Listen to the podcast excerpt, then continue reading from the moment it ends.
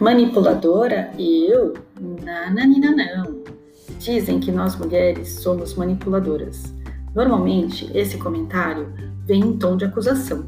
Sempre informar que manipular não é privilégio só das mulheres. Somos todos manipuladores, homens, mulheres e crianças. Alguns mais hábeis, dissimulados, eficientes, outros mais forçados, brucutus e insensíveis.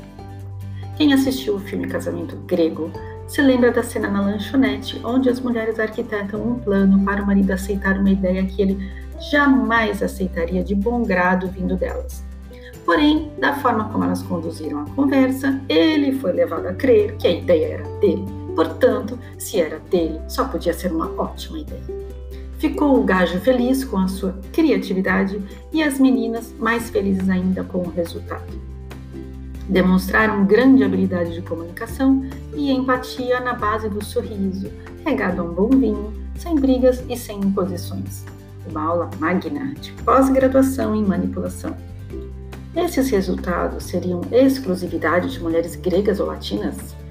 Como fazemos isso o tempo todo? Não nos damos conta. Manipular é mexer algo com as mãos.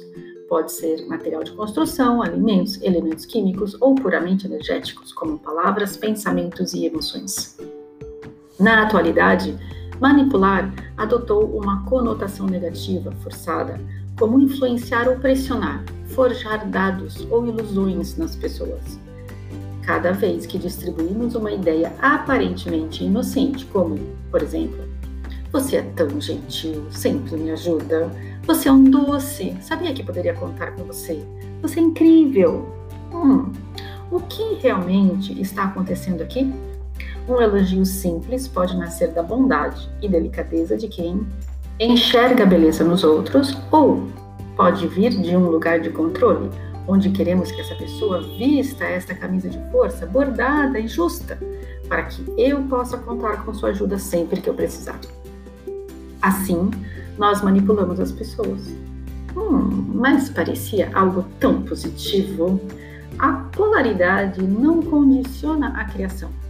Criamos pelo lado negro da força também, que todos nós temos. Todos somos magos. Estamos em constante criação o tempo todo. Também posso elogiar sua dedicação no trabalho, dizer que você é demais e resolve os pepinos que poucos conseguem em tempo recorde. Estou inflando seu ego, certo? Usando a velha amiga vaidade para te fisgar e sempre deixar os projetos complicados na sua mão, de última hora mesmo, pois você sempre resolve. Daí você se define como uma pessoa prestativa, eficiente e vai dar o sangue para provar que você mesmo é assim para os outros e para você. Você é o cara para o serviço. Definição é um negócio muito limitante. Tem alguma liberdade aqui? Só perguntando. Como saber se um julgamento ou opinião é emitido com a intenção de te manipular ou de emanar bondade? Na comunicação, temos pelo menos duas pessoas, o emissor e o receptor. Estando você em qualquer dessas posições, o seu corpo vai dar o sinal vermelho igual pesado, igual mentira, ou verde igual leve, igual a verdade. Assim que você recebe uma onda de informação, seja em forma de palavras ou olhares, seja positivo ou negativo, perceba no seu corpo se é leve ou pesado. É só observar. Não é difícil, a não ser que você defina que é difícil. É um treino de autoobservação. Como o seu corpo recebe a informação é a chave.